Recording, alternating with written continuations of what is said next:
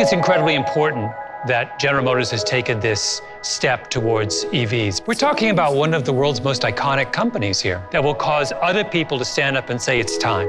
We're going to follow their lead. Change is blowing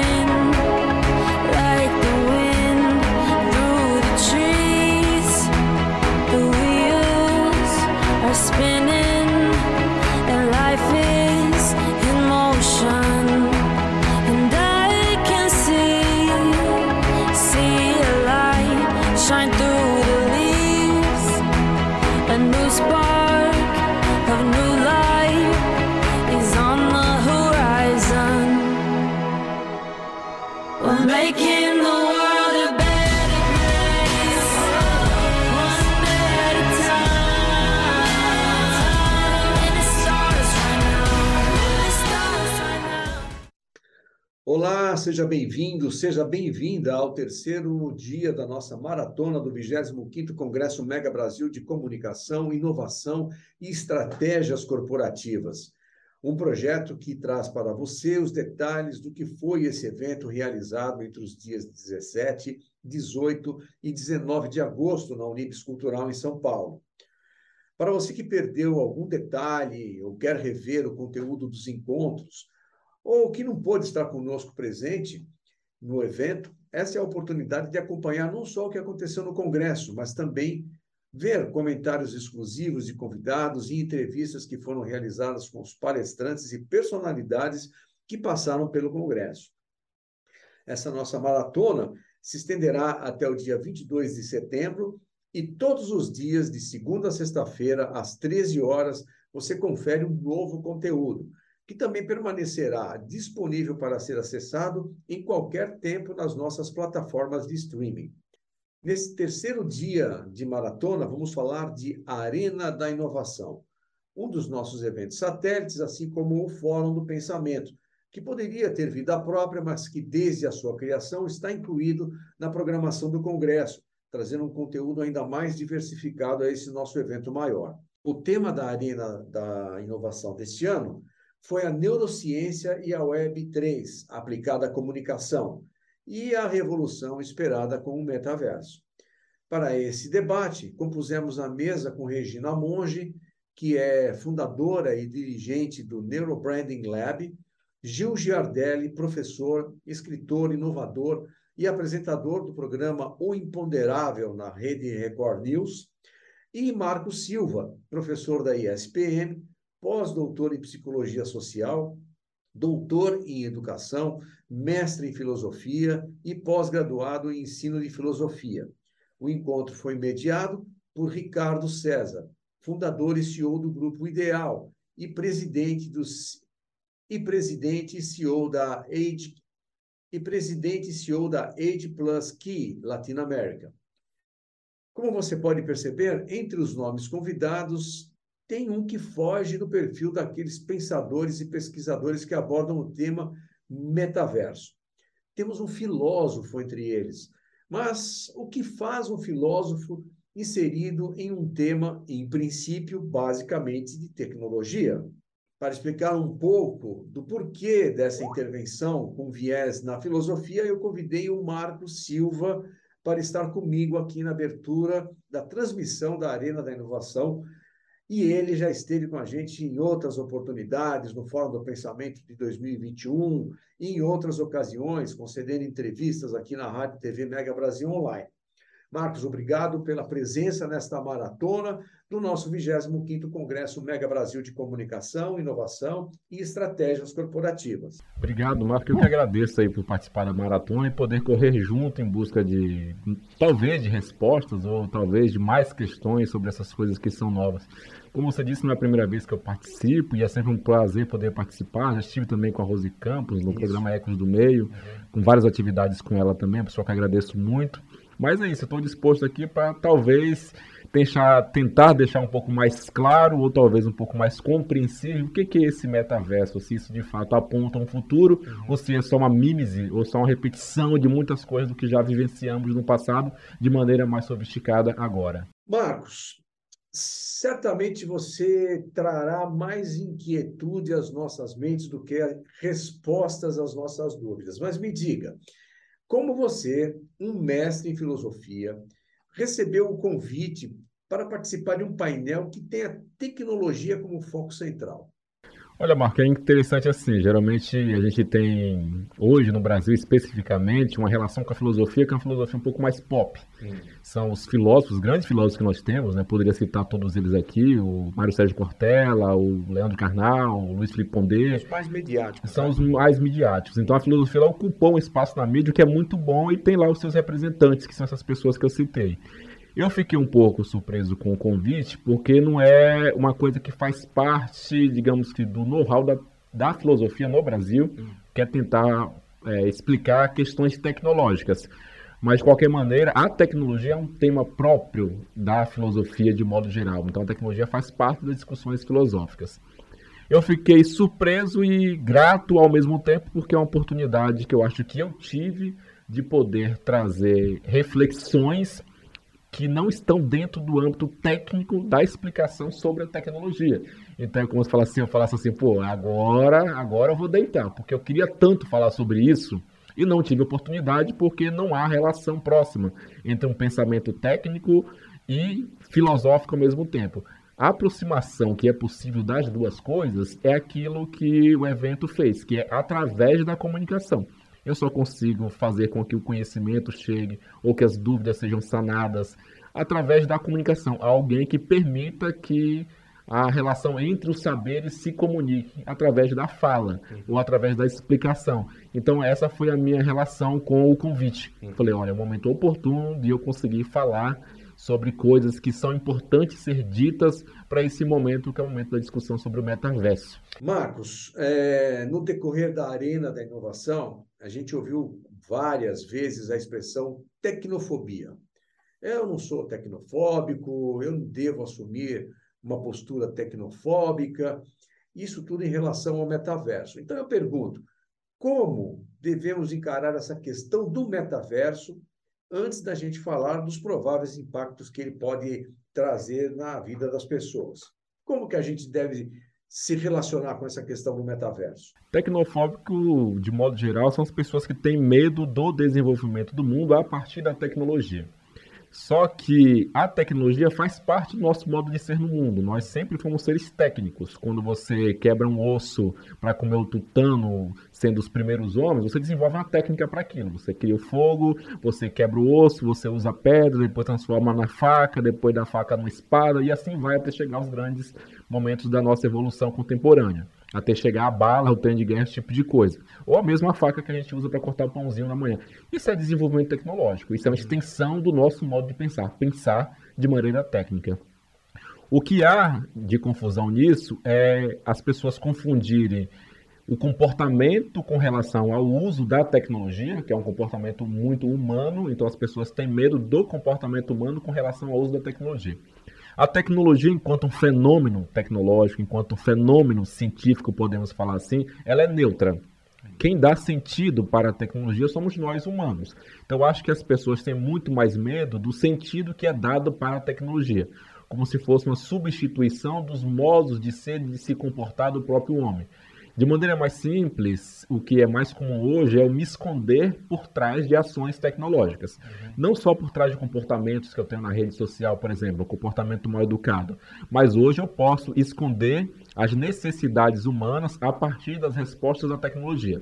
Cito como exemplo um software que toma decisões em uma empresa, o que é bom, por trás ele pode esconder decisões que precisa da ação humana. Por exemplo, quando eu preciso de ter mais diversidade na empresa.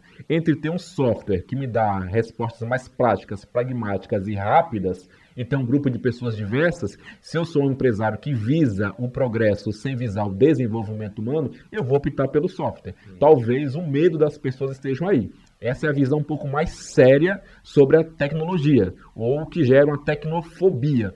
Mas poucas pessoas têm acesso a esse tipo de pensamento, o que está por trás de uma decisão de máquina, por exemplo.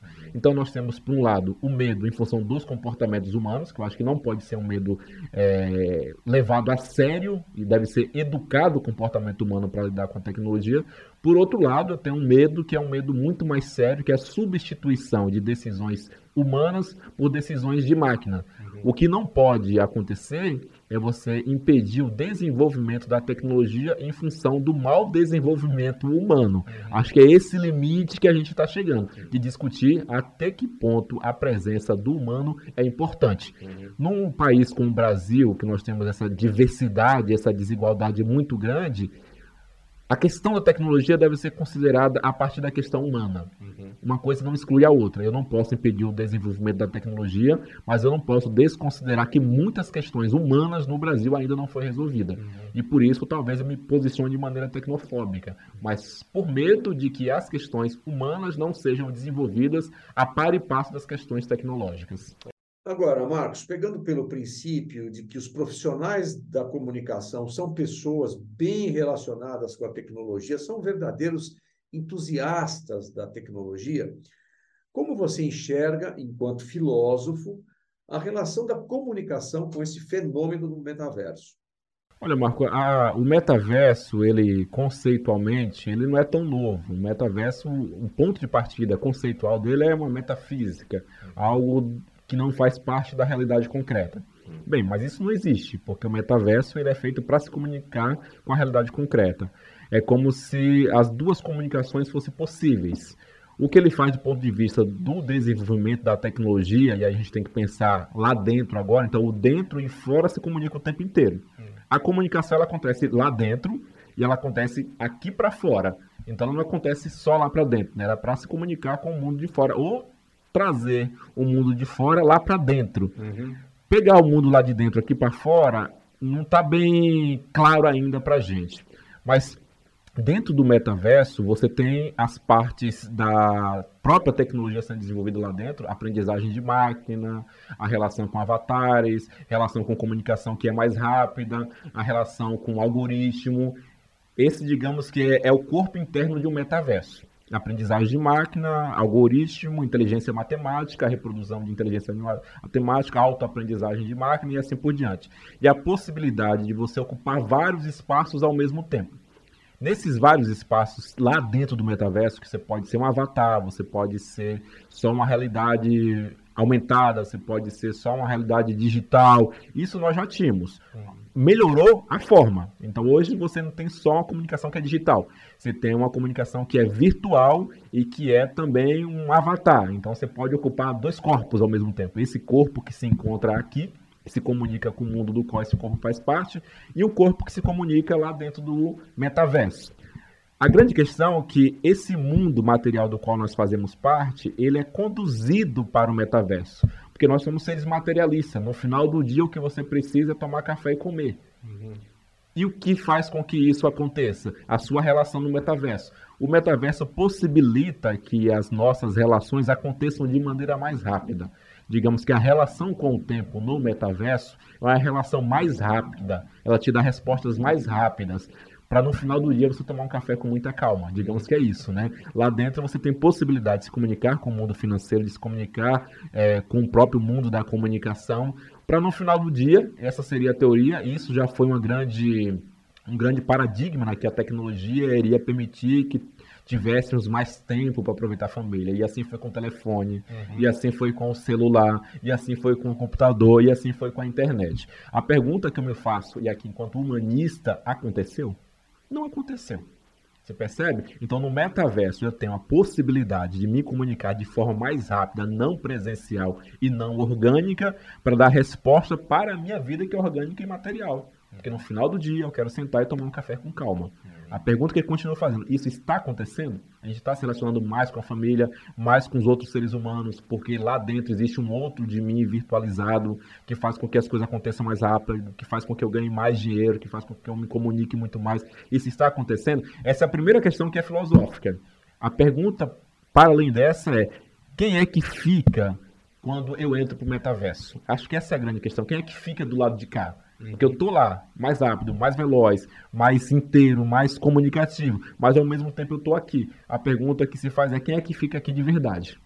Até que ponto eu tô inteiro aqui? E eu volto a repetir, até que ponto no final do dia eu terei tempo para tomar café com a minha família? Você percebe? A não ser que chegue um ponto em que eu abandone esse mundo aqui para corresponder àquele mundo de lá.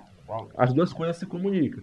Pode ser que você passe 5, 6 horas aqui trancado no seu mundo orgânico para poder passar 10 horas lá dentro. Então, esse é o cuidado, esse é o limite para que o mundo veloz que acontece no metaverso não me obrigue a caminhar segundo ele. Não me obrigue a ser tão rápido quanto ele, porque lá é muito rápido. A gente dá, como diz lá o Mano Brown, um passo à frente e 100 passos atrás.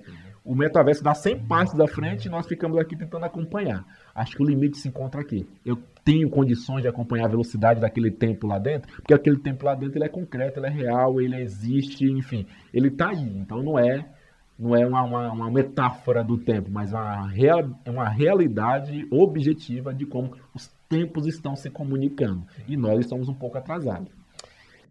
E Marcos, para encerrarmos, vamos falar um pouco sobre comportamentos dentro do metaverso e como é difícil para nós, eh, nesse mundo físico, entendermos os comportamentos no metaverso. Como explicar, por exemplo, um produto que é lançado no metaverso, só existe naquele ambiente e é esgotado em poucas horas.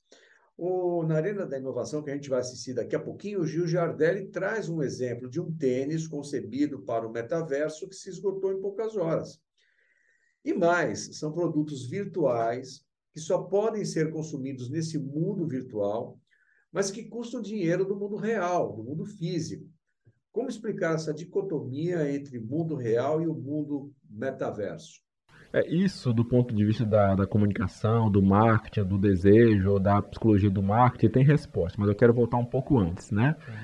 Existe uma, uma coisa muito interessante a se observar no metaverso, que é a regu- regulamentação agora das leis que garante a proteção de dados, a Lei Geral de Proteção de Dados. Existem muitas empresas agora trabalhando com compliance, que é para conseguir se relacionar com essas duas realidades do ponto de vista legal, porque eu não posso pegar todos os valores que eu tenho no mundo real e levar para o metaverso e achar que lá tudo é possível. Não dá para ser assim. Isso não significa impedir que o metaverso ele tenha limitações. O impedimento do desenvolvimento tecnológico não significa isso. Mas existem certas coisas que eu preciso, de fato, carregar do mundo real lá para dentro. Uma delas é a proteção de dados, é uma delas. A outra são os valores morais que eu carrego lá para dentro. Dentro desses valores morais, que é uma, uma condição humana, e aqui estendendo para o humano, nós somos seres desejantes. O metaverso ele ainda é acesso para poucos. Então pouca gente consegue ter acesso ao metaverso. Sendo seres desejantes, a nossa busca por satisfação ela não para. A gente quer desejar o tempo inteiro. Comprar um tênis no metaverso me dá um status.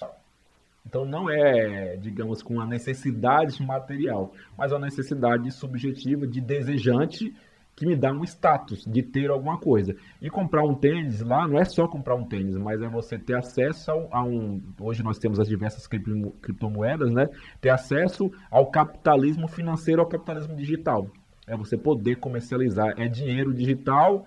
E nós sabemos que dinheiro é uma grande abstração. No metaverso, a abstração se ampliou ainda mais. Porque agora não só tenho acesso a um dinheiro que é uma ideia, mas eu tenho acesso a desejos que são ideias que faz com que o dinheiro que é uma ideia se transforme em algo objetivo. É como se estivéssemos hoje lidando com a subjetividade objetiva do dinheiro.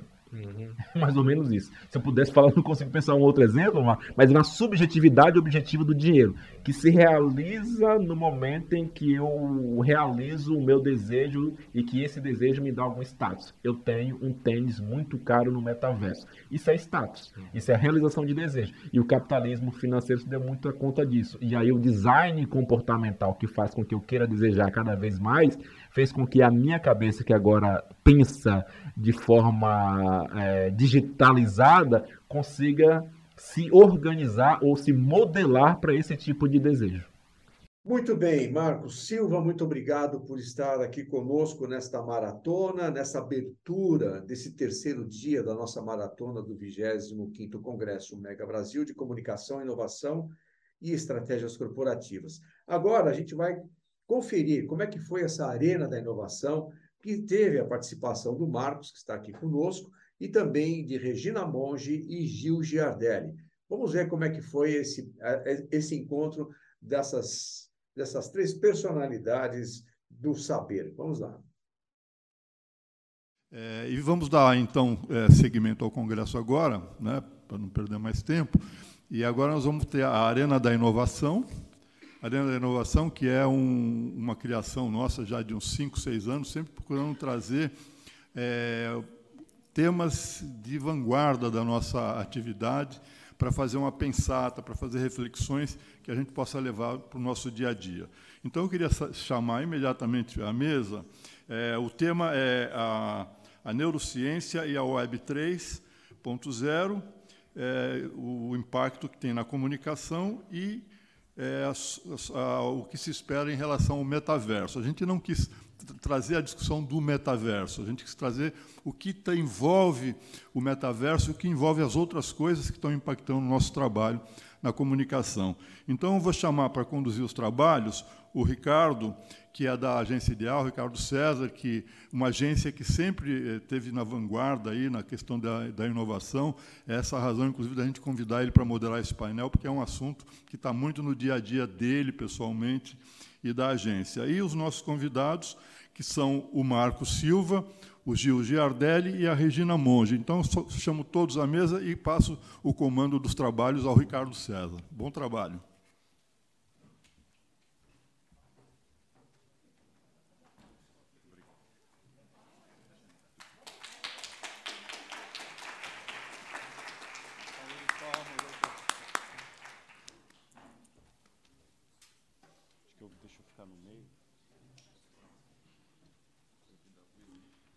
Pessoal, bom dia a todos. Bom dia.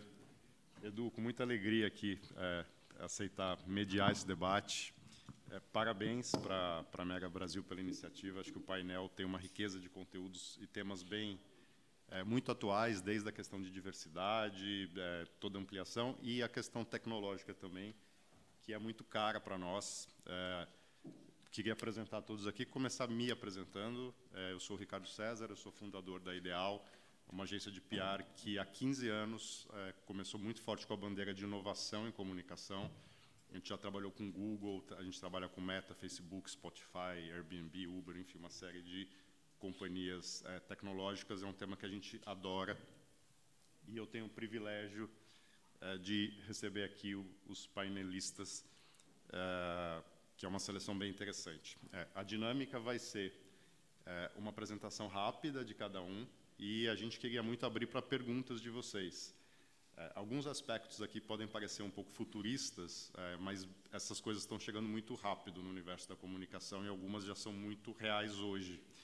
É, então, acho que vale é, provocações, vale a gente pensar. Não tem pergunta errada aqui. Né? Essa, acho que aqui é um espaço para a gente debater e trazer os pontos é, dentro de tendências.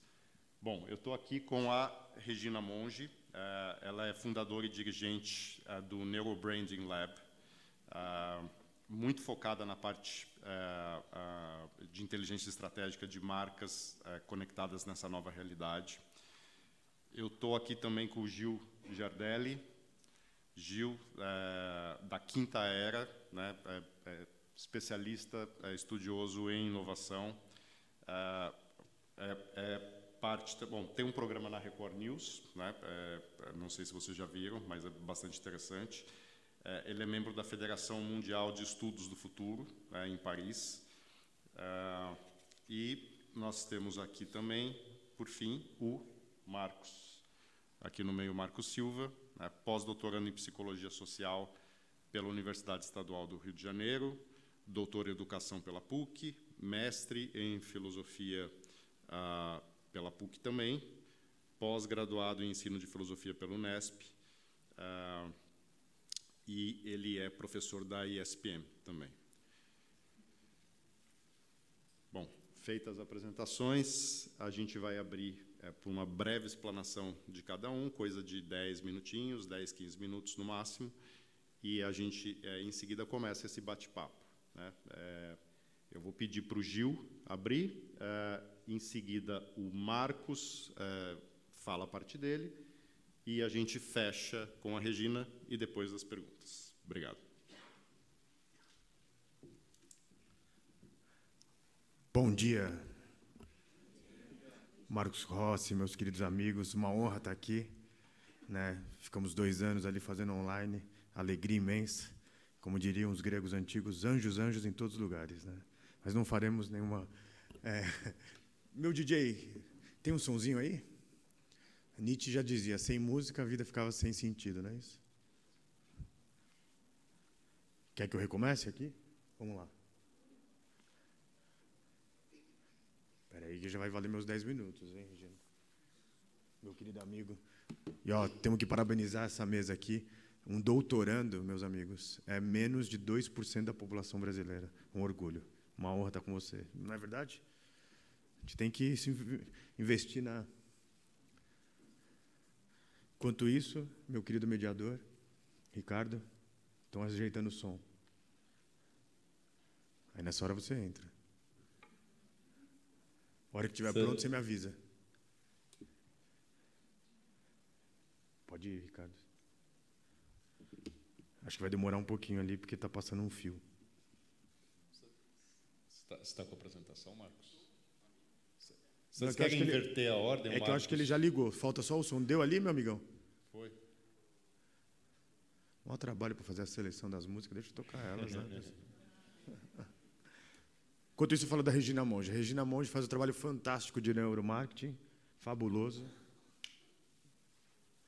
Comunicação, né, pessoal? Co- vi- 25 anos. Ontem a festa foi boa? Eu vi no, no Instagram. A gente fica aqui contando, entendeu? 30 anos do quê? Mega Brasil. Ah, o evento tem 25 anos. Então vamos animar o nosso. É?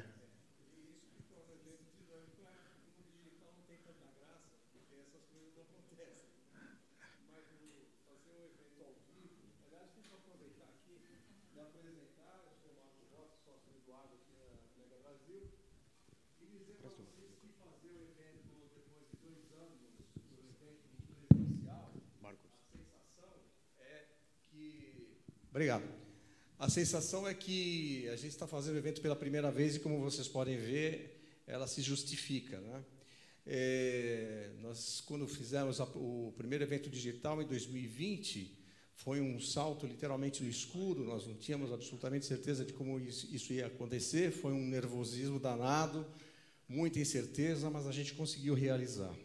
Quando a gente estava acostumando com isso, graças a Deus, a pandemia está nos deixando e tivemos a oportunidade de retomar o evento e é impressionante como essa sensação de fazer pela primeira vez ela ela flora na gente. Então, é, eu conto com a, com a, com a compreensão de vocês né, para que esse momento seja é, entendido como eh, esse desafio de retomar o presencial, com todas as dificuldades que não só a gente aqui embaixo tem, mas também com certeza o pessoal da técnica tem. Ontem, colocar o evento ao vivo no nosso canal, coisa que a gente costuma fazer direto lá na Mega Brasil, foi um desafio, né?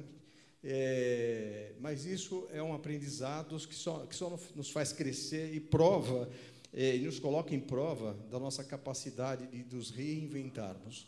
Então, eu queria agradecer a compreensão de vocês e veja que a gente parece que já com isso retomamos o, o som. Né? E agradecer também a cada um dos presentes aqui. Foi uma mesa que nos deu muita satisfação de montar, porque é, é um tema absolutamente novo, que traz ainda muitas dúvidas, muitas incertezas. E com esse time que a gente tem aqui, Regina, já participei de um evento que a Regina fez, muito, muito, muito legal de neurociência. É, o Gil, já um, um parceiro de longa data, já fez algumas apresentações aqui. E, e o Marcos também, sou um fã de carteirinha, já falei demais. Eu vou. É, Sérgio, está liberado aí? Ah, então pronto. Obrigado, viu? Obrigado a vocês.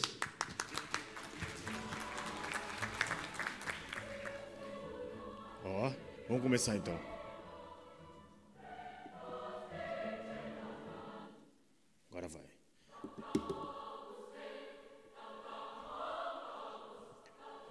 Nós estamos vivendo uma nova era, né? Uma era realmente diferente de tudo que nós já imaginamos. Tirar só um, um pontinho do meu som, por favor. E nesse escândalo da razão, né, eu vou falar para vocês um pouquinho sobre é, essa nova era. Durante esses dois anos da pandemia, o que aconteceu? É, agora baixou demais. Espera aí. Vamos chegar numa conclusão, DJ. A gente vai chegar. Agora tirou. Deixa só um pouquinho baixinho. Me ajuda aí, por favor. E tudo isso que vocês estão vendo cenas agora é sobre chamado da Web 3. Se tirar só um pontinho, só um, por favor, para minha voz ficar um pouco acima. E aí eu quero contar para vocês sobre esses acontecimentos dessa Web 3 que estão antes, né, não vamos falar de numerologia, mas números com finais noves tende a mudar radicalmente a nossa sociedade. Então, 1789, Revolução Francesa, 29, a quebra da Bolsa de Valores de Nova York, muda vários fatores. 39, Segunda Guerra Mundial. 69, né, uma era da liberdade. 89, dois acontecimentos que marcam os dias atuais: né, a queda do Muro de Berlim e o conceito de o massacre da paz celesti- celestial. E 2019, oficialmente, 31 de dezembro, o primeiro caso. São revoluções que nós chamamos que são complexas e vão durar por muito tempo. E aí o que acontece? Um professor do MIT, em 1941, ele criou um conceito chamado a, a rede galáctica, que era o começo do que a gente chama de internet. Essa rede galáctica, ele dizia que eh, no, no futuro iríamos conectar com outros planetas. Depois de, desse documento dele, foi criado a primeira conceito de internet em 49 da ARPANET. Só que a rede galáctica de 41, que é o início da internet, está acontecendo nesse exato momento. Aqui vocês estão vendo um vídeo da Agência Nacional de Estudos Avançados de Astronomia chinesa, aonde daqui a dois anos eles vão estar disponibilizando essa tecnologia para todo o que é chamado da nova rota da seda chinesa. Totalmente imersivo. Eu dei uma, um curso agora é, numa das escolas que eu dou aula, na SPM, e uma das pessoas que eu convidei para falar um pouquinho, uma menina de 12 anos. Por quê? Porque para nós é complexo essa nova era, mas vai mudar completamente a comunicação. E por que voltamos na rede galáctica? Porque nesse exato momento, se você entrar na Agência Internacional Espacial Chinesa, você vai poder ver através do, da Web3 o que está acontecendo com o Hoover, que é um robô de rodinhas e com câmeras, o que está acontecendo em Marte. Por, a- por enquanto não encontramos nada de diferente, mas você já pode ver pela essa rede Web3, que é a rede galáctica, o que está acontecendo. E aí, nós falamos na Federação de Estudos do Futuro o conceito de tempos pós-normais e tempos não convencionais. Tempos pós-normais são aqueles tempos que as velhas ideias tendem a desaparecer, especialmente na nossa indústria de comunicação. As novas parecem que não fazem muito sentido e tudo isso é uma mudança de era como nunca visto. E aí a marca disso, aqui vocês estão vendo uma antiga fábrica da Dow Química, onde ela deixou de ser uma fábrica de química e hoje ela é a maior mineradora autorizada por um governo de criptomoedas. Goste ou não, isso já chegou e ele está próximo das cataratas do Niágara, porque ela utiliza o conceito de energia limpa. E aí, nesse conceito de estratégia liderança, né? então, o Web 2 e o Web 1, criado em 2004 por John Batelli e Tim O'Reilly, em 2014, o conceito, um dos criptomoedas Ethereum, o criador, cunhou o termo Web 3.0.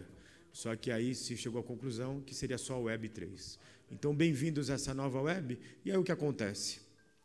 Em 2020, um artista digital criou o primeiro humano. Isso daqui foi vendido por 69 milhões de dólares numa das principais casas de leilões do mundo. Só que o conceito aqui não é o que foi vendido. Né? A arte não se discute o conceito de preço porque tem vários fatores, mas aqui é realmente uma mudança de era, especialmente quando um dos compradores diz que no futuro empresas, países, superpotências serão construídos e também desconstruídos pelo seu poder de entender a Web3, metaverso, NFT e tudo isso que a gente está discutindo nessa nova era. Então, é, essa, esse mundo traz uma mudança como nunca vista e aí começam alguns exemplos. A Shen que há cinco anos atrás nós nos havíamos falar dela, e tenho certeza que a gente fizer uma pesquisa assim, aqui, é, um pelo menos em cada três fez alguma compra no último mês. Todos os dias, aqui nos aeroportos do Brasil, são três cargueiros, dois no aeroporto de Campinas e um no aeroporto de Guarulhos, entregando mercadorias.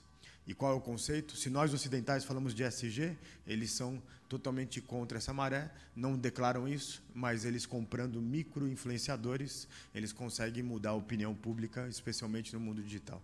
E mais do que isso, eles observam o que aconteceu aqui nos 30 anos do Mega Brasil e 25 anos do evento e conseguem perceber qual foi a roupa mais usada por homens ou mulheres, enfim, e conseguem rapidamente, em sete dias, vender próximo daqui essa roupa no conceito de cooperativas de 10 mil fábricas.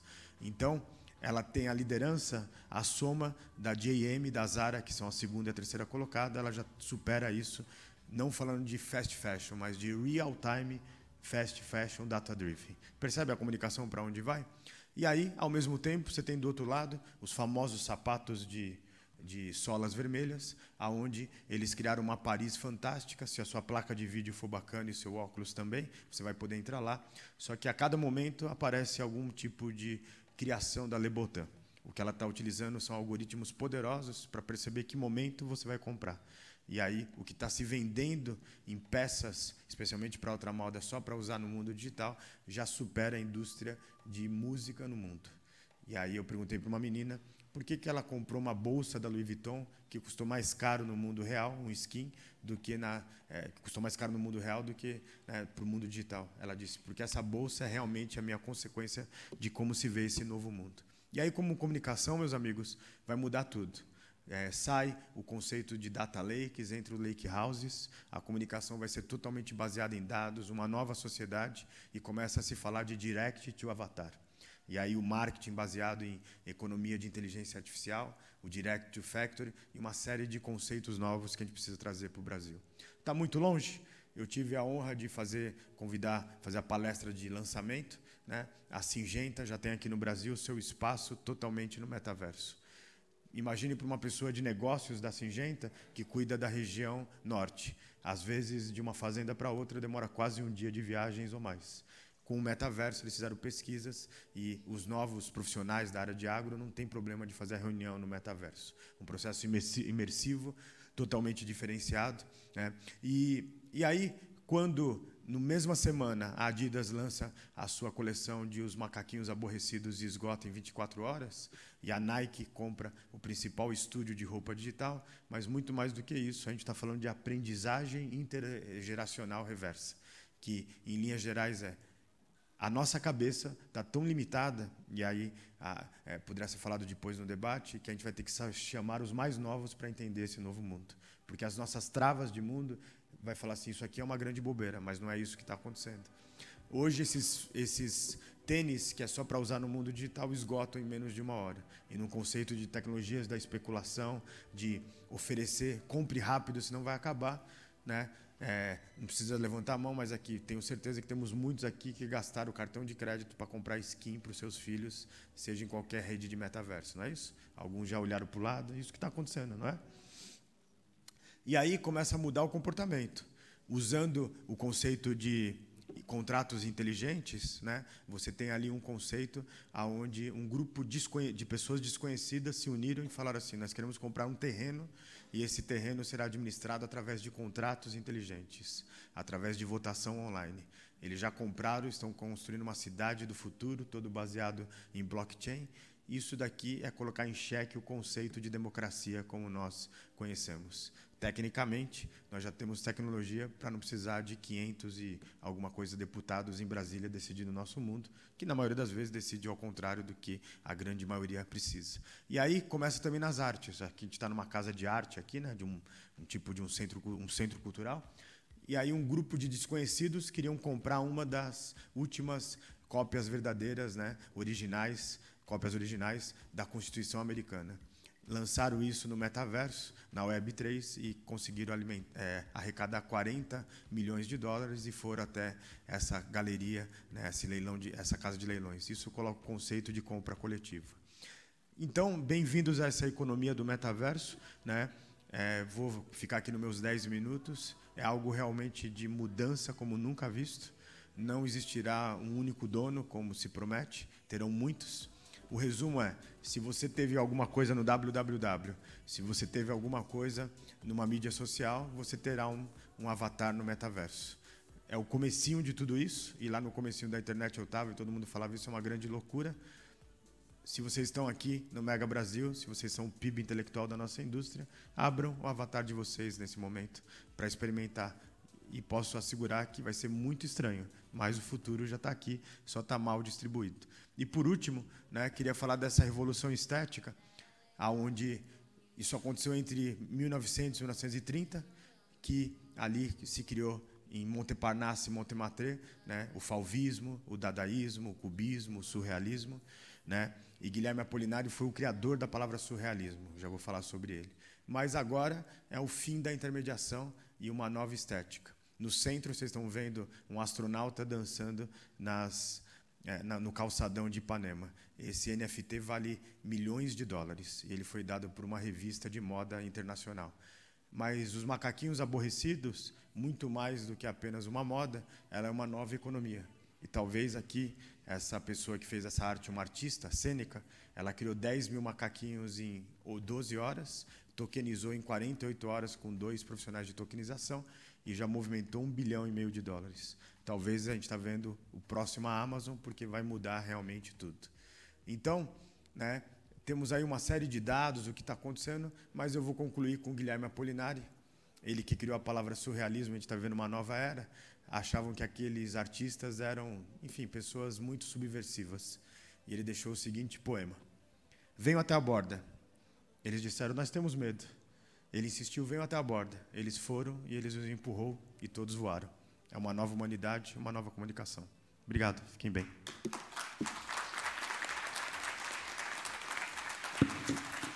Obrigado, Gil. Eu convido então o Marcos para fazer a exposição dele agora.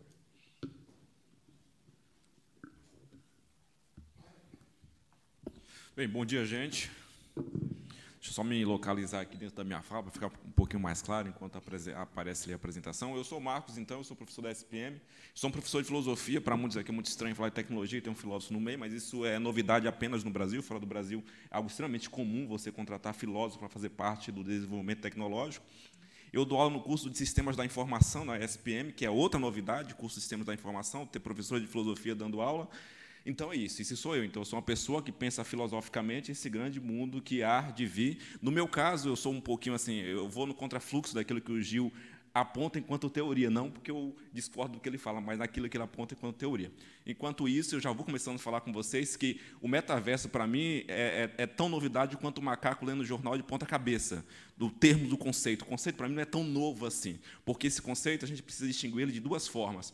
Pode ir passando o slide, na verdade eu posso ir passando, né? A gente precisa entender esse conceito de duas formas. O metaverso, na verdade, é uma concepção, é um conceito, a gente não pode esquecer de quem criou esse conceito, de quem pensou esse conceito, que é o Zuckerberg, um marqueteiro de primeira qualidade. Então o menino é muito ligeiro. A gente não pode esquecer também que em termos políticos, em termos históricos, em que momento o Facebook se encontrava e ele precisava renovar a sua marca, renovou a sua marca trazendo um novo conceito, mas graças ao desenvolvimento tecnológico, como muito bem apontou o Gil, esse conceito se incorporou à própria marca. Então, o Facebook, o Insta ou o próprio WhatsApp incorporou o desenvolvimento tecnológico, a gente chama isso de metaverso. Enquanto novidade, o que me aponta a atenção, aquilo que me chama mais a atenção, talvez sendo uma pessoa de humanidades, é aquilo que nos preocupa enquanto seres humanos. Ou seja, eu faço uma grande distinção nas minhas aulas entre aquilo que é sintético, o metaverso, aquilo que acontece no metaverso, ou aquilo que acontece no mundo tecnológico, ou aquilo que acontece no mundo digital ou no mundo virtual, e aquilo que acontece no mundo orgânico. A gente está tentando conciliar esses dois mundos, algo que não é extremamente difícil, é uma conciliação perfeita, possível e concreta, mas a gente ainda não se questionou que tipo de humano vai ficando para trás na medida que esse outro ser humano está começando a fazer parte, está entrando nesse outro universo, porque é um outro universo que se chama-se metaverso. Mas a palavra metaverso, ela não é algo novo. Não sei se vocês conhecem, isso aqui é do ensino médio, é da física básica, da física mecânica, que é a fita de Mobius. Na fita de Mobius, o que ele apresenta, na verdade, se vocês observarem bem, deixa eu ver se eu consigo voltar, se vocês observarem bem, a fita de Mobius é o que o Zuckerberg pegou ou utilizou para criar a sua marca, para criar o slogan. A fita de Mobius todo mundo conhece, é dos anos 70, é uma possibilidade em que as realidades materiais elas conseguem se comunicar dentro de um mesmo espaço. Antes disso, a gente se comunicava em um único espaço e transitava em um único espaço. Essa fita de ela é tão importante que a gente utiliza ela no motor de avião, a gente utiliza ela no motor de carro, a gente utiliza ela no motor de moto. O que, que a gente faz? Coloca as duas realidades para que ela se comunique, para que a fita não seja gasta mais rápido, para a fita não ser gasta de maneira mais rápida. O que o Zuckerberg faz, o que o metaverso propõe, é que a gente consiga se comunicar com duas realidades possíveis para que uma não seja gasta de maneira mais rápida, para que a gente consiga tirar proveito das duas realidades. Obviamente, que existe uma questão do ponto de vista das humanidades que nós devemos nos questionar, que são os questionamentos que eu trago para todos nós aqui. Esses questionamentos é quem vai e quem fica. E aqui, quando eu falo desses questionamentos, quem vai e quem fica, é quais são as realidades que a gente está levando para o metaverso e quais são as realidades que a gente está deixando no mundo real e concreto. Dessas realidades são aqueles momentos que nós nos questionamos sobre a nossa própria humanidade e a humanidade ela não se realiza pelo simples fato de sermos humanos. A humanidade ela se realiza pelo simples fato de sermos humanos, mas de sermos seres existenciais que precisa existir enquanto ser humano. Mas a história da humanidade ela não é algo novo. A história da humanidade é a própria história da humanidade constituída pela história do humano. Talvez o que a gente tem que se questionar é se chegou o momento em que a história do humano precisa ser repensado. E esse humano não precisa mais necessariamente da presença física ou não precisa necessariamente fazer parte da presença física, não precisa ter corpo. O que eu quero chegar nesse momento é necessário existir com corpo neste mundo? Então, estou sendo bastante filosófico aqui, Gil, porque é a minha casa. É necessário existir com corpo nesse mundo? Uma coisa não exclui a outra, correto? A gente não está aqui excluindo todas as possibilidades de comercializar, de se comunicar, a gente não está excluindo, essas coisas são reais. Mas dentro dessas coisas, ou por trás dessas coisas, existem outras realidades, que é a realidade que o Marco tanto se preocupa, que são as realidades, o que eu faço com o mundo concreto, o que eu faço das realidades concretas. Bem, Existe ainda uma outra teoria que é um pouco anterior à teoria do metaverso, que é a garrafa de Klein. Não sei se todos conhecem, mas também faz parte da física mecânica, faz parte da matemática e faz parte da filosofia. Na, garrafa de Klein, o que você tem é a possibilidade de uma substância única conseguir se comunicar em um mesmo universo. Ou seja, na garrafa de Klein, aquilo que acontece dentro também acontece fora. O que devemos nos questionar é o que está dentro. E aqui entra a questão existencial. Nesses dois mundos possíveis, porque são dois mundos possíveis, dois mundos de transformações, são dois mundos de mudança, nesses dois mundos possíveis, o que está dentro, o que está fora? Qual é a carga da nossa existência? E a carga da existência que eu quero sair um pouco da filosofia, qual é a carga moral que nós conseguimos carregar para este universo. Essa carga moral, ela não é recente. Essa carga moral, como eu havia dito, ela foi construída ao longo da história. Ou seja, a história do homem é construída pelo próprio homem. E na história da humanidade que o homem constrói, ele constrói as suas moralidades. As suas moralidades, elas ganham realidades objetivas, que se concretiza a partir de concepções morais que naturalmente viram concepções éticas, decisões éticas, comportamentos éticos, os três poderes e assim sucessivamente. As decisões concretas de organização social. Voltando à pergunta, o que nós queremos carregar para o metaverso? Quando eu falo que nós queremos carregar para o metaverso, não podemos esquecer de forma alguma que existem coisas muito objetivas que deveremos carregar para o metaverso. Uma delas, por exemplo, é questionar o marco civil da internet, porque não é para todos. Então, o que queremos carregar lá para dentro? Ou a gente vai criar um nicho? É um nicho, obviamente, ninguém está negando que isso é um nicho, mas o que queremos carregar lá para dentro? Para isso, eu preciso discutir coisas do mundo concreto, o marco civil da internet, coisas que todo mundo já deve começar a se procurar, a se preocupar, que é a cibersegurança, ou seja, eu estou falando de realidades concretas que devem ser discutidas em mundos que é metaverso.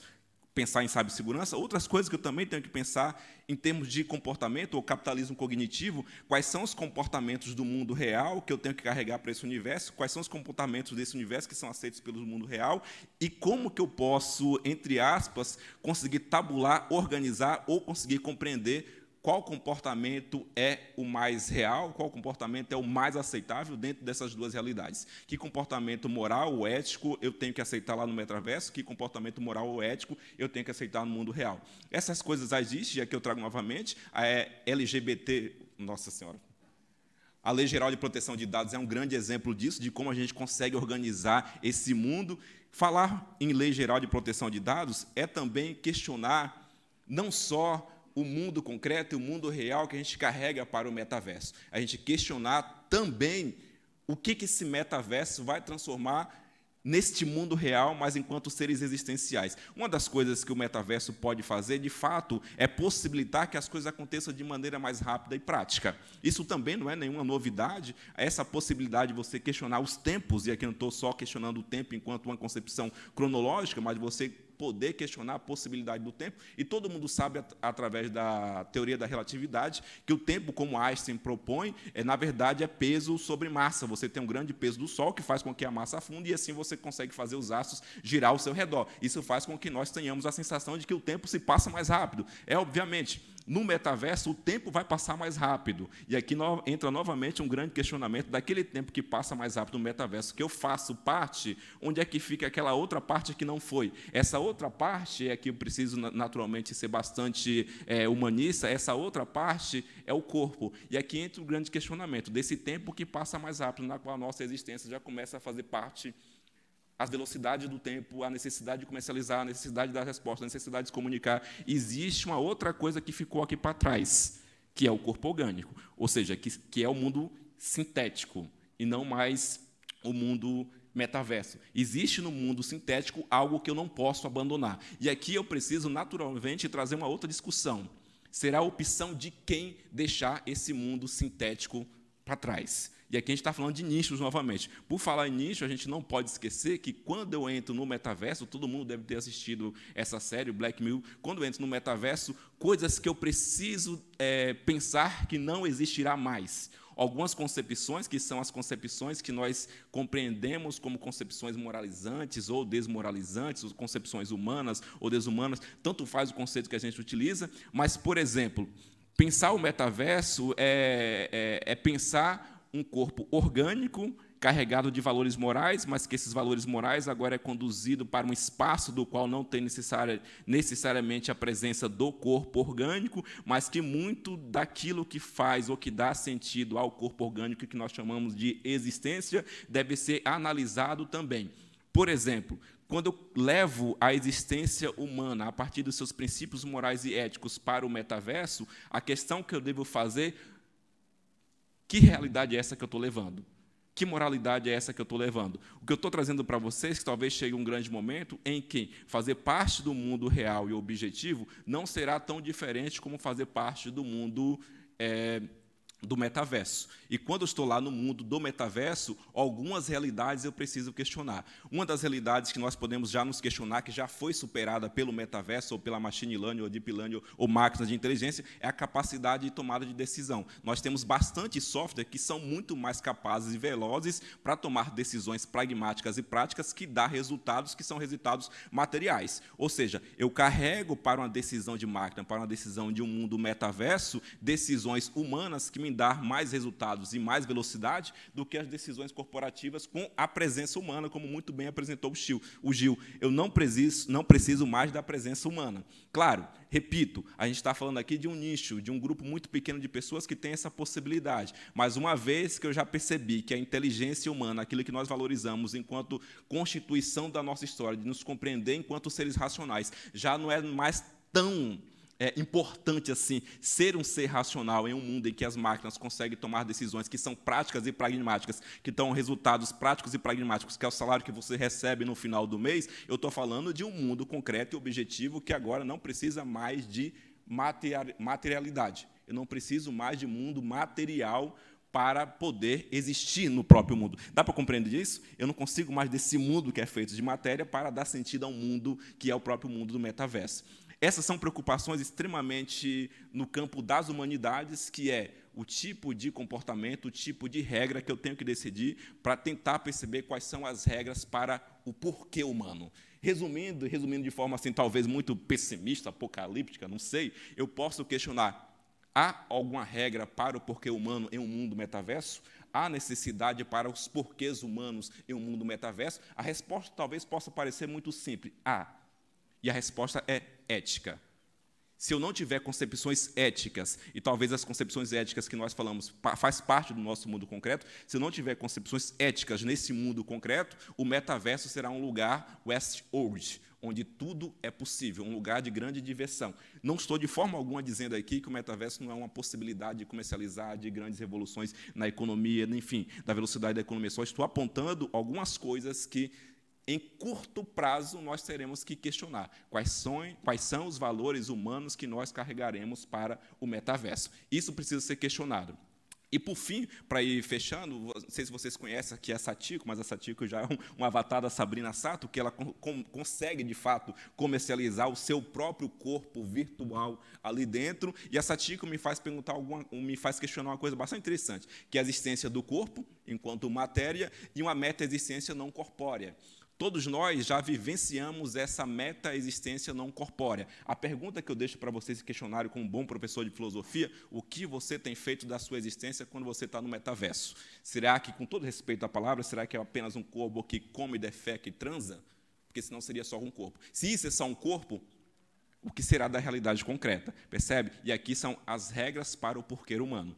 E para o metaverso é questionar quem ficou para trás. E geralmente o questionamento de quem ficou para trás não é apenas o corpo orgânico, porque o corpo orgânico se alimenta. O que ficou para trás é um modo existencial, um modo de vida e tudo aquilo que os modos existenciais carregam. A saudade, a esperança, o medo, a morte, a desesperança, a confiança, o amor e a fé são pensamentos que eu preciso carregar para o metaverso, mas que eu preciso antes pensar se é possível carregá-lo.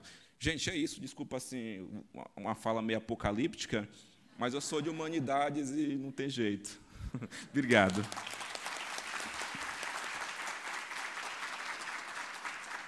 Marcos, obrigado. Ah, um recado aqui antes de eu convidar a Regina para a última exposição. A, a organização do evento tem algumas pessoas aqui do lado para pegar as perguntas com vocês. Ah, então, por favor, mandem perguntas, elas virão por escrito aqui para mim. Ah, não se acanhem, né? não tem pergunta errada aqui, a gente está explorando um território muito novo.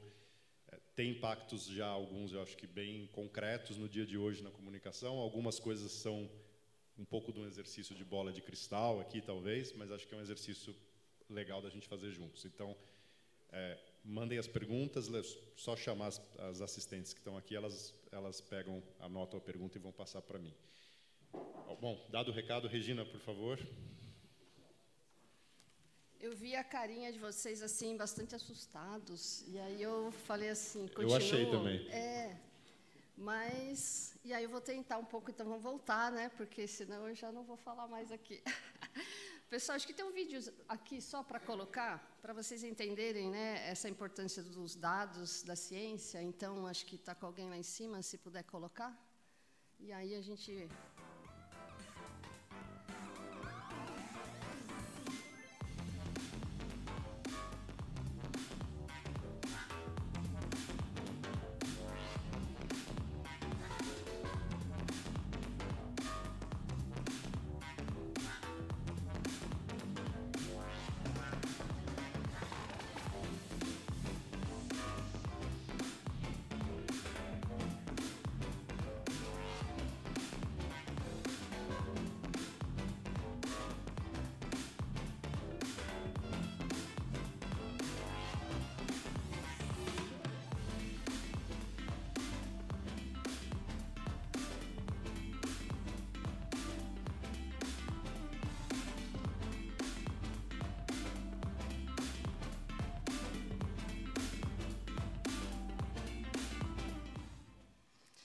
Só merchan para quebrar o que o Marcos falou, para a gente voltar para o mundo business, tá bom?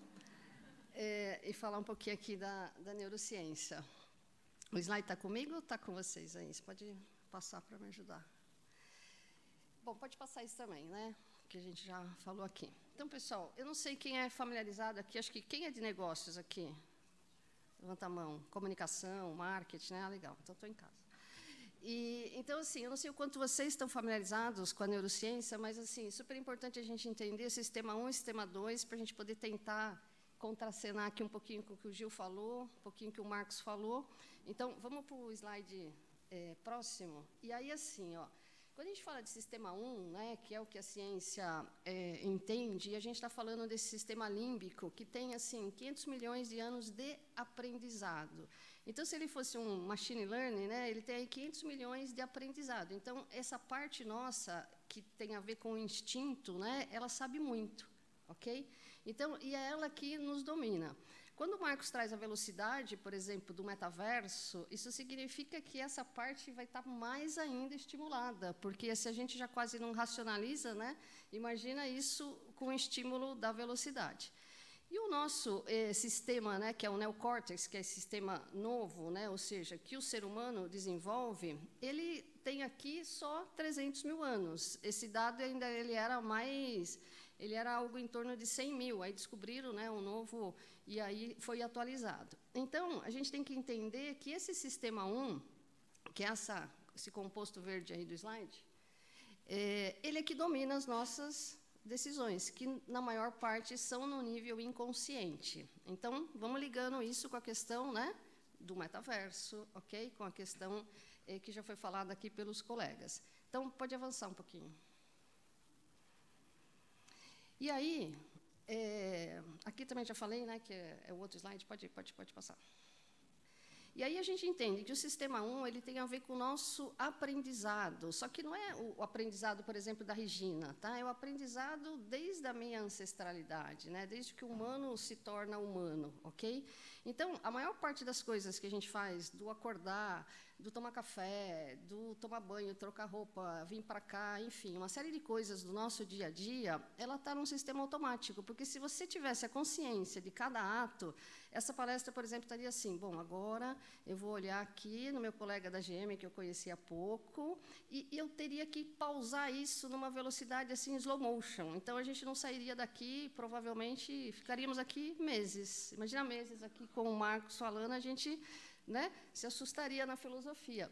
Então, essa velocidade do, do, do sistema 2 é que nos faz é, fazer coisas sem nos darmos conta, ok? Então, é importante a gente entender isso, porque um ponto que o, que o Marcos trouxe, né? Que metaverso, na realidade, nós, profissionais de comunicação, de marketing, gestores, vamos construir? Porque é fácil falar assim, ah, o metaverso pode ser um caos, pode ser um ambiente hostil, pode ser um ambiente, mas somos nós responsáveis que estaremos ali como decisores de marca, como decisores de investimento, né? E aí quando o Gil traz, né, a, a moda sempre precursora, mas sempre vai haver um de nós ali trazendo essa inovação, discutindo com outras áreas. Então, acho que assim, nós também temos essa responsabilidade. Que mundo nós queremos criar no metaverso, entendendo como funciona, né? Todas essas questões da evolução da web 3.0, do metaverso, como é que funciona o cérebro e como que funciona nós, profissionais, decisores, influenciadores, né? E que estamos ali liderando empresas. Pode passar, por favor.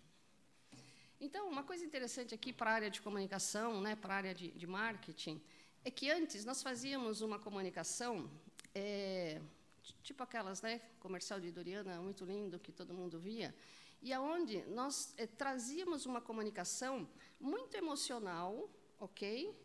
É, mas a decisão, é, ela é sempre é do sistema 1.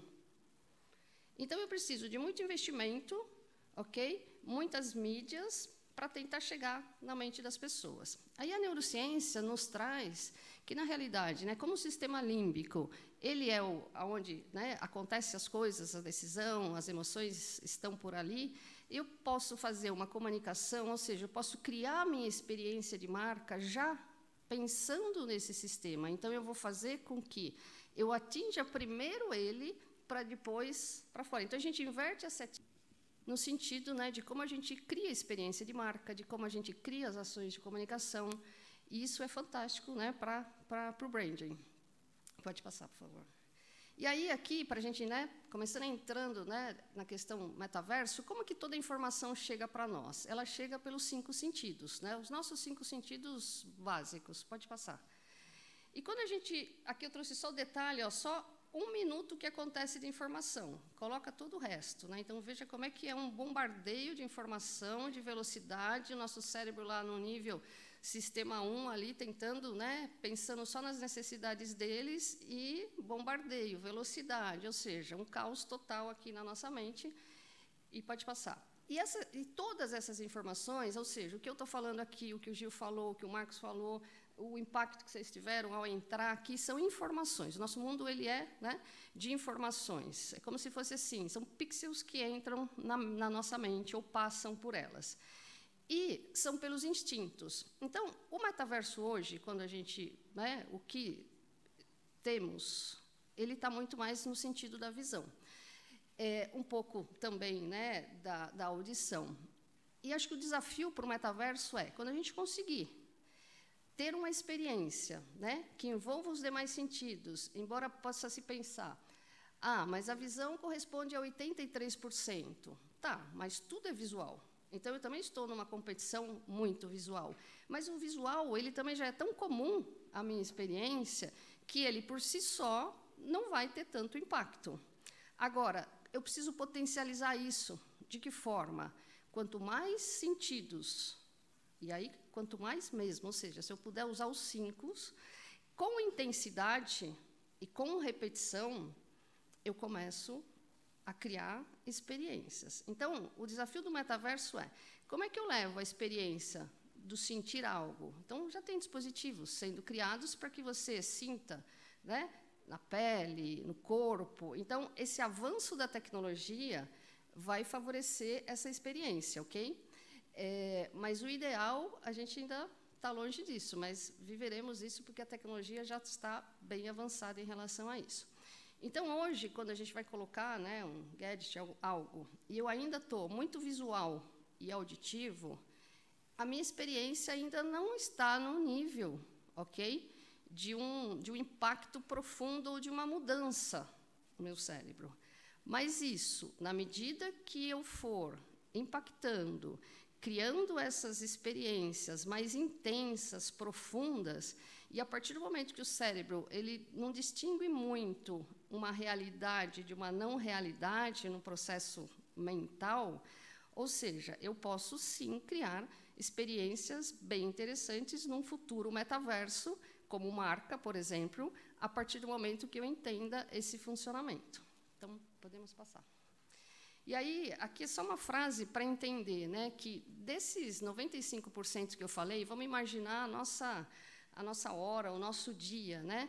E nós estamos falando aqui ó, que esses sentidos, ou seja, esses cinco, por segundo, ele só é capaz de captar no nível consciente 40 bits. As outras informações passam.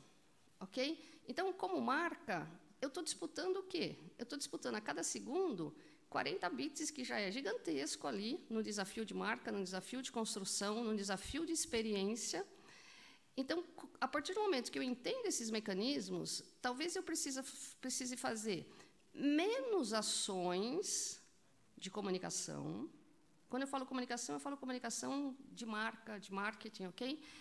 E trabalhar as minhas ações com muito mais planejamento elaboração para criar efetivamente uma experiência de impacto do que simplesmente fazer, porque é mais uma, porque eu tenho que cumprir meta, porque eu tenho uma data sazonal, porque eu tenho um evento, porque eu tenho isso e aquilo. Porque, no fundo, eu estou desperdiçando muitos recursos, ok? Podemos seguir. E aqui a gente vai entender assim, o que, que é por uma marca, né, essa questão da relevância, coerência e conexão. Pode passar também. Então, a relevância é assim. Bom, vou trazer para a marca, que é o foco aqui, né, para nós. Então, para a marca, eu tenho um propósito definido, tenho uma clareza do que é o meu negócio, para que, que eu existo e o que eu quero. A partir disso, toda a minha estratégia de marca, de comunicação, ela tem que conversar com isso. Se ela não conversar com isso, já então, alguém vem e propõe assim: ah, vamos patrocinar um evento, né? Vou conversar ali de novo com meu amigo da gente. Vamos patrocinar esse evento? Olha, ele conversa com a sua marca. E aí aquilo parece tão sedutor, né? Porque eu posso vender bem, e ele vai falar: "Não, vamos". Mas aquilo, se ele for olhar de fato, se ele tem um propósito claro, definido, ele vai falar: "Cara, isso não conversa com a minha marca". Por mais que tenha aqui um diretor, um presidente falando: "Não, isso é importante para nós". Não necessariamente, ok? Então, assim, checklist. Não conversa com o propósito, não tem a ver com os objetivos da marca, não é relevante. É relevante? Fantástico. E aí vamos para o próximo. E aí, quando a gente está falando em coerência, o cérebro aprende por repetição. Só que eu não posso ser uma repetição assim, né? Toda hora fazer a mesma coisa. Mas eu preciso falar a mesma coisa de formas diferentes, com intensidades diferentes, em canais diferentes, ok? Então, quanto mais eu distribuo ao longo do tempo e do espaço essa minha informação, ou seja, essa minha comunicação de marca, é, mais chances eu tenho de ocupar um pouco desse espaço, ou seja, essa disputa pela informação dentro da mente. Então, como é que eu vou distribuir meu budget, a minha verba, pensando em sempre ter alguma força, alguma comunicação ao longo de um período, com intensidade, de formas diferentes, ok? Em mídias diferentes, tá? Então a gente vai somando isso. E o terceiro, que é a conexão, ou seja, eu preciso trazer para as minhas né, eh, ações de comunicação a sensorialidade, ou seja, eu preciso explorar aqueles sentidos.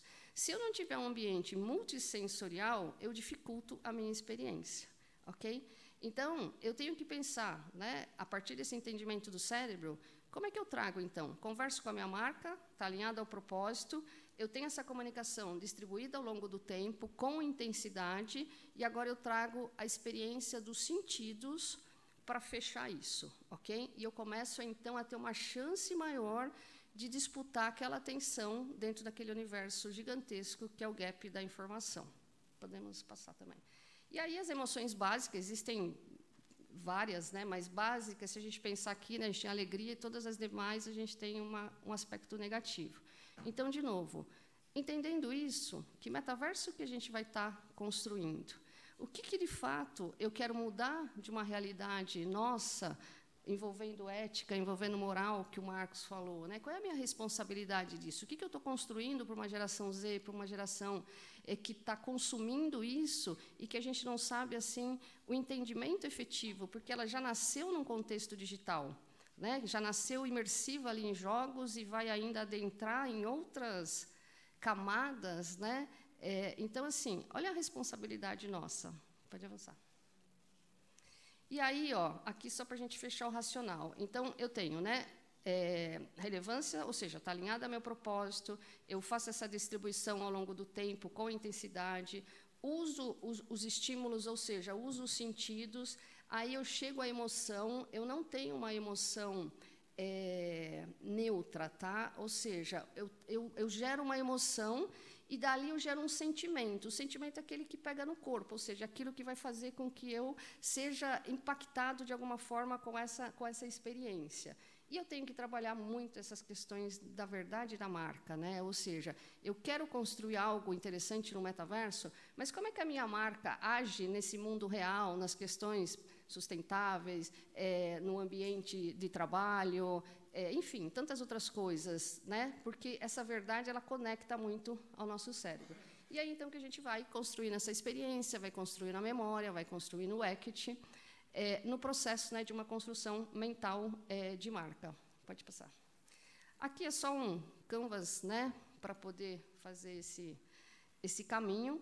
É, mas agora eu quero focar aqui né, em pontos que acho que eu tenho um minutinho ou tá 40 segundos.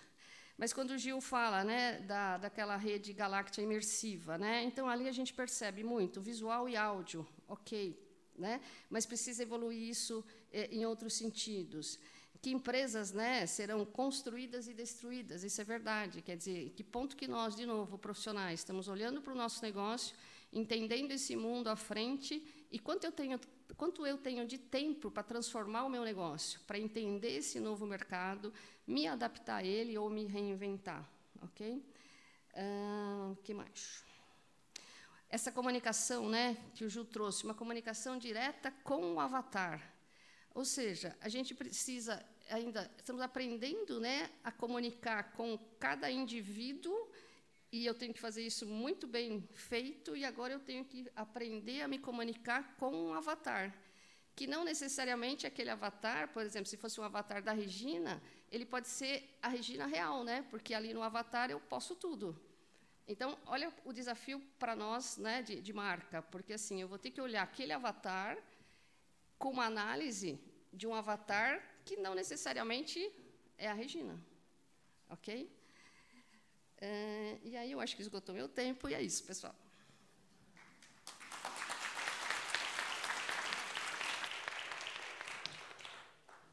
Regina, obrigado. É, bom, a gente vai começar com as perguntas agora. A gente tem mais perguntas do que tempo. Então, é, eu vou pedir para vocês serem breves nas respostas. Em alguns casos, os temas são um pouco complexos, é difícil ser sucinto, mas, em função do tempo, vamos fazer um exercício aqui. É, eu queria é, abrir com uma pergunta é, um pouco mais de comportamento e de sociedade, que é o seguinte: a gente já observa uma série de, de mudanças em comportamento que, em alguns casos, são atribuídas ao momento tecnológico nosso. Então, talvez o exemplo mais atual ou mais vivo seja uma polarização é, um pouco extrema da sociedade, que é algo que a gente observa muito em redes sociais, de uma maneira geral. É, acho que todo mundo aqui é, ou já vivenciou nós mesmos, ou pelo menos viu é, alguma coisa do tipo duas pessoas sentadas numa mesa de restaurante é, juntas e as duas olhando no celular em vez de conversarem entre si. É, e aí a gente pensa é, uma tecnologia que deveria aproximar e, e que muitas vezes aproxima mesmo, mas ela também às vezes afasta um pouco. É, esses são alguns exemplos de talvez mudanças é, um pouco mais sociológicas de comportamento é, que estão sendo puxadas pelas redes sociais, pela tecnologia, pelo mobile, pelos celulares hoje.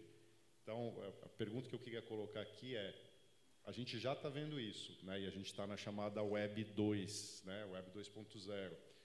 Quando a gente for para a Web 3, metaverso, web descentralizada, é, é, experiências imersivas talvez muito mais reais, muito mais vívidas.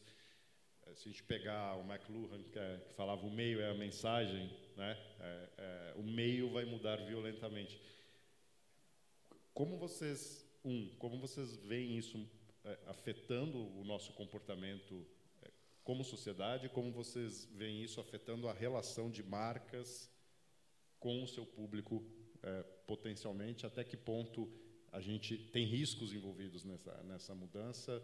É, até que ponto é, isso vai trazer mais coisas é, positivas também, né? Mais possibilidades que hoje são coisas que a gente sonha e como né, como gestores de marcas ou comunicadores muitas vezes a gente não consegue fazer. Então, pergunta um pouquinho mais filosófica, mas eu queria começar com o Gil e depois a gente roda aqui rapidinho, que a gente ainda tem alguns minutos. Nós só estamos no começo dessa imersão. É, São Francisco acabou de anunciar o seu principal parceiro de táxis robôs. E aí, se antes você, é, se você não vai dirigir mais, você vai ficar mais imersivo. Com 5G, com 6G que já está sendo implementado lá fora, a gente vai ficar cada vez mais é, é, imersivo. Qual é o nosso grande desafio? Voltamos na base de tudo, na educação. É, temos que fazer como países lá fora, a Alemanha, que desde os seis anos de idade ensina como não é, ficar tão infantil no mundo digital. Né? Como, é, e aí, e eu acho que a gente também, para passar a voz para os meus amigos, é, a gente só tem que combater a progressofobia. Se a gente pegar todos os dados do mundo, nós estamos melhor em qualquer época da humanidade. Né? Posso aqui dar qualquer dado e, e, e claro que assim quando a gente fala desse mundo parece que ele é assustador, mas tem algo que não é na superfície acontecendo fantástico. Claro que a hora que a gente precisa experimentar a, a experimentar a desconexão, parece que o mundo está muito polarizado, mas tem algo acontecendo, né, que é muito maior. Vou pegar só dois dados para exemplificar. É, a expectativa de vida no mundo, em alguns lugares, cresceu 30 vezes. né? No começo do século passado, vocês, mulheres, só podiam votar em um único país. né? Hoje, no- na virada desse século, vocês podem votar em mais de 140. Falta muito, meninas? Claro que falta. Mas isso é sinal de que a gente está evoluindo como sociedade. E o bom desse mundo, e por isso que eu sou um otimista racional, baseado em dados, é que a gente está colocando todos os problemas à vista. Eu acho que essa Web3 é a era da transparência, realmente. Então, a gente vai. Estamos indo para um lugar fantástico, falta a gente sair da infância digital. Muito bom.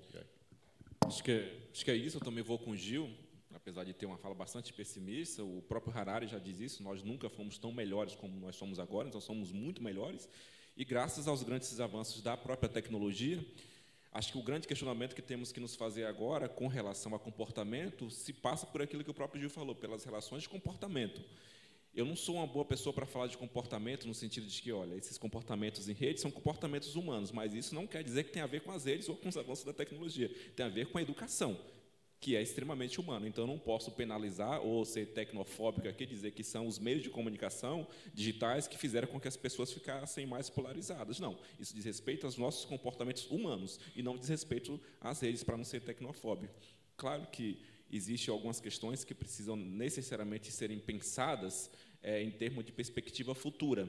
É, o tipo de futuro que nós queremos em que haja, de fato, uma integração entre as relações humanas e as relações tecnológicas. O que me preocupa aqui, enquanto perspectiva, é que as tecnologias avançadas elas não têm aquilo que algumas tecnologias já fazem, que é o design comportamental.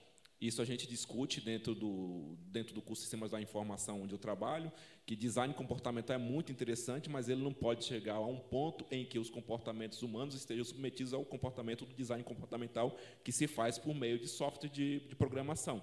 Então, aqui entra uma questão que é de educação, de ética. Fechando, uma coisa não exclui a outra. Os nossos comportamentos sociais, e aqui eu quero fechar com a frase do Fernando Pessoa, a gente passa tanto tempo usando uma máscara que chega uma hora que a máscara gruda no rosto. As redes sociais nos permitem isso, usar a máscara o tempo inteiro. O que nos permite ter uma interação e ter um desenvolvimento humano, de integração humana, são as relações humanas. Então, não posso abrir de forma alguma no desenvolvimento tecnológico uma visão do próprio desenvolvimento do que é a humanidade.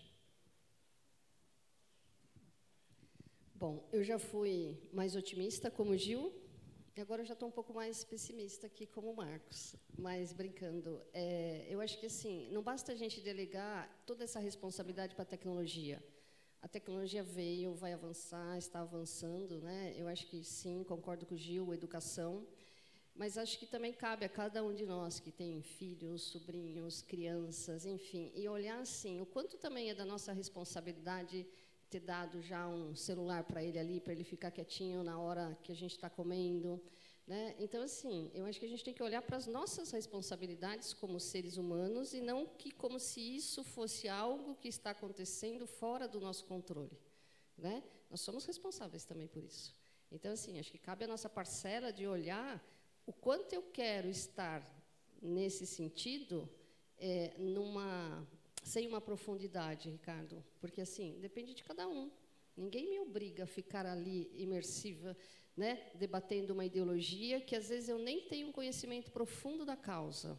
Então eu acho que assim é menos é, delegar essa responsabilidade que cada um possa assim refletir dentro do seu microambiente, ou seja, primeiro, né, a minha pessoa, o meu microambiente, família, etc, etc. E o que, que eu posso fazer aqui de modificação? Obrigado, Regina. A gente estourou o tempo aqui já em quase 20 minutos e, as perguntas não param de chegar aqui. A gente tem uma pilha de perguntas. É, então, o que, eu vou sugerir? Eu vou dar uma lida aqui em algumas é, e a gente pode é, continuar esse papo aqui no coffee break com, os convidados. e o que a gente não conseguir falar aqui no coffee break, a gente depois encaminha para eles também. Tá? são várias.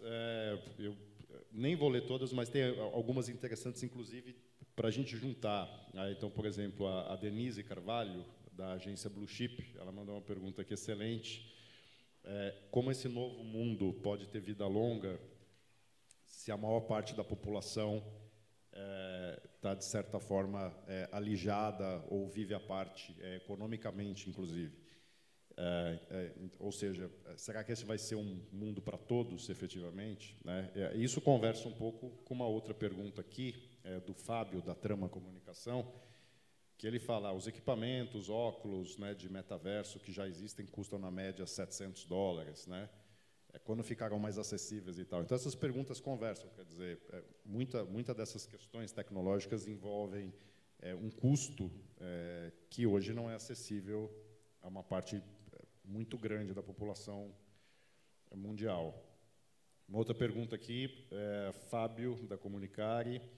É, minha impressão é que algoritmos, redes e agora metaverso é, só estão focados em forçar um consumo exponencial, né? um consumo exagerado ou crescente, talvez. Vocês concordam? Quais os riscos? né? Então, essa, essa é uma excelente pergunta também, bem interessante. É uma pergunta um pouco mais filosófica aqui, ou até espiritual, eu diria, né? É como atingir a felicidade nos dois mundos, né? Como seres existenciais, onde fica a espiritualidade no metaverso? É, espiritualidade entendido como aquilo que os cinco que não estão nos cinco sentidos ou que os cinco sentidos não mostram, né? Então, como fica essa parte também? Gente, por aí vai. Tem muitas perguntas boas aqui. É, o, o o Gil quer 30 segundos. 30 segundos a gente vai para o café, Gil. Rapidinho, para fechar Não, aqui. porque eu estou fazendo o papel de tecno-otimista, então eu tenho que dar os dados. Vamos, vamos que a gente estourou demais o tempo. Uma história muito breve, pessoal. Se você for no Saara, que é a Santa Efigênia do Rio de Janeiro, tem dois produtos que estão vendendo muito nas barraquinhas ali. Bíblias com letras maiores, porque as pessoas estão com problema de visão, e aí você compra várias unidades da Bíblia, e letra 13, 15. E o segundo produto, óculos de realidade virtual. Eu não estou defendendo a indústria, mas é, o Brasil tem hoje jogadores de games, como no Blue, que já estão no metaverso, que são pessoas que vieram lá de baixo e hoje são multimilionários. Se você pegar os campeões mundiais de games, são pessoas que já, por exemplo, o inglês, que é a primeira, é, é, a primeira é, o, é o primeiro da família que nasceu na Inglaterra. Os pais eram sírios. Então, se você for aqui na Santa Efigênia, vai ter esses óculos. A Calunga, não tem nada a ver com ela. Quando ela vem em volta às aulas, ela coloca esses óculos. Eu, particularmente, gosto muito da vida real, do café que a gente vai ter ali. Mas a gente não pode entrar nesse processo de que não estão conectados. Infelizmente, a gente tem que cuidar dessas pessoas. Quem não está conectado são aquelas que não têm energia, não têm identidade, e que são, infelizmente, como sociedade, é muito triste isso, mas não é só da tecnologia. Porque os outros, se a gente for. Eu gravei um programa da Record News eh, numa comunidade que já foi a mais violenta na década de 80 no mundo, e hoje eles têm ali quatro andares de laboratórios para falar do digital, da ética, da filosofia. Então é isso. Menos internet, mais cabernet, vamos ao coffee break, né? Desculpa. Eu, eu posso, Obrigado. Eu posso. Só complementar aqui, gente, rapidamente, assim, completar o que o Gil falou. O que a gente tem que pensar são fenômenos separados, tá? Uma coisa é o desenvolvimento da tecnologia, outra coisa é um fator histórico socioeconômico que nós temos. Eu não posso impedir o desenvolvimento da tecnologia em função dos fatores sócio-históricos e econômicos que nós temos. O que nós temos que discutir, que eu havia dito ali rapidamente, é o marco civil regulatório da internet. Internet para todos. E quando a internet chegar para todos, você não vai dizer para o menino que nunca teve acesso a um óculos de realidade eh, virtual aumentada que ele não precisa mais ter acesso e aquilo não vai ser bom para ele. Então são questões, fenômenos que a gente precisaria aprofundar muito bem, porque ficou parecendo que eu sou tecnofóbico, não. Eu sou alguém que faz uma análise social. E analisando a sociedade, a questão é estrutural e não de impedimento do desenvolvimento da tecnologia. Eu quero deixar aqui muito claro, né, né Gil? Obrigado, gente. E aí, gostou? Para complementar a nossa maratona de hoje, vamos conferir as entrevistas feitas pela equipe de cobertura dos bastidores do Congresso. Nós estamos aqui com Marcos Silva, professor doutor de filosofia, num curso de sistemas, não é, Marcos? Você comentou isso. é, o que faz o professor de filosofia num curso como esse? Bem, o- a filosofia sempre teve uma preocupação que é com o pensamento humano, né? O pensamento humano sempre foi uma preocupação. E o pensamento humano é tido como base a razão, e a razão é algo sistemático organizado. A razão ela não é algo que surge do nada, a razão ela é organizada. E dentro da racionalidade, há outras formas de você poder organizar esse pensamento, que está numa base de dados, entre aspas, assim, que é chamado de pensamento. O que um professor de filosofia faz é trazer um pouco dessa realidade concreta, que a gente chama que é dialética, que se transforma, que se modifica, pensá-la de forma racional e tentar compreender dentro de um curso de cima da informação como que você consegue perceber essa razão aplicada. Nós sempre fomos seres que aplicou a razão para o desenvolvimento da primeira faca, para o desenvolvimento da primeira roda, para o desenvolvimento do primeiro avião, para a ida para o espaço, ou seja, a nossa razão sempre deu respostas práticas e pragmáticas, pragmáticas para aquilo que nós mesmos somos, que é ser humano. O que um professor de filosofia faz é tentar estender essa compreensão da utilização da razão para sistemas de informação. E aí humanizar o mais próximo possível. Então, nessa passagem para sistemas de informação, você falou é, o caminho da metafísica para o metaverso. É, como você resumiria isso? Porque a sua explanação foi bem importante.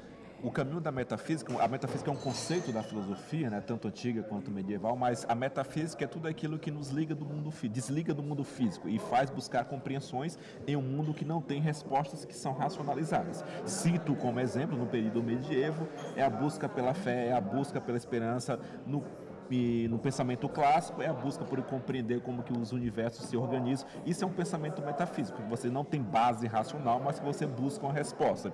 A saída do mundo metafísico para o metaverso não é muito diferente. A grande diferença é que o metaverso faz parte da nossa realidade. Existem certas coisas do mundo metafísico, a espiritualidade, a fé, a esperança, que nós almejamos a busca, mas nós não encontramos a sua concretude no mundo real. Mas isso não significa que eu não busque. A gente continua buscando uma vida nova, enfim, fé, esperança, a gente busca. Isso é uma concepção metafísica carregada de valores morais.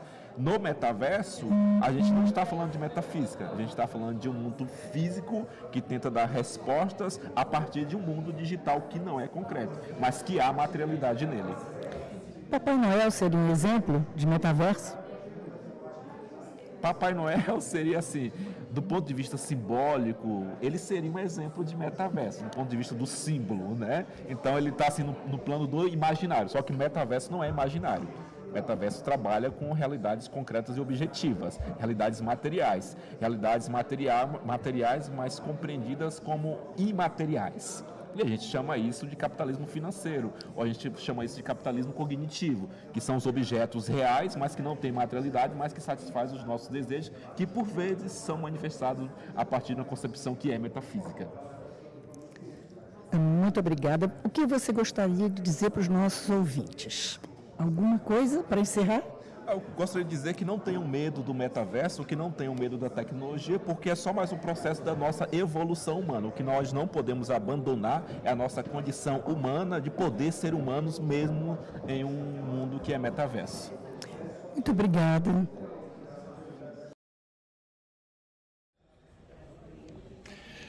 Regina Monge, é fundadora da Neurobranding Lab, acabou de fazer uma apresentação bastante interessante aqui, em que explora bastante a evolução do conhecimento dos cinco sentidos, a nossa central de controle e, ao mesmo tempo, o grande campo de batalha uh, do ser humano.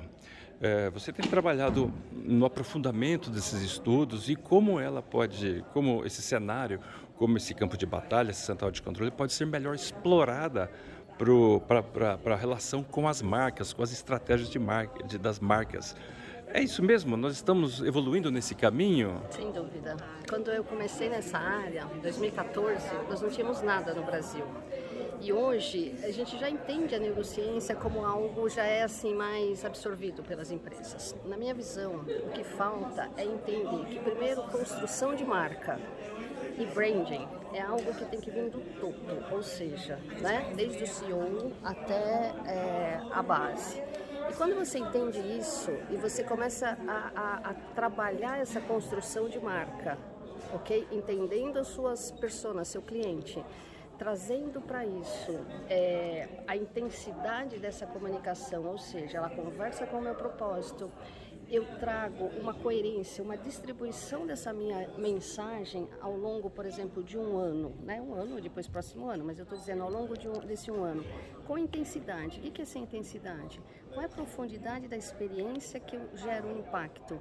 E quais os sentidos que eu envolvo? Porque quanto mais sentidos eu envolver, melhor. Então, se eu envolver a visão, normal, você vai fazer algo visual, um som, mas aí alguém pode falar, ah, mas a minha marca não tem como eu envolver o tato. Sempre tem. Então, o, o fato de usar os sentidos, ele é um estímulo, mas você tem que ter uma boa estratégia. Você tem que ter uma marca embasada, você tem que ter uma marca alinhada, com definições. Hoje, na minha visão, as empresas se perdem um pouco nesse quesito. entendendo marca como algo não tão vivo e algo a importância que deveria ter. Na sua, na sua apresentação, se mostrou que ah, as empresas sempre trabalharam a, a, o fluxo da informação de fora para dentro.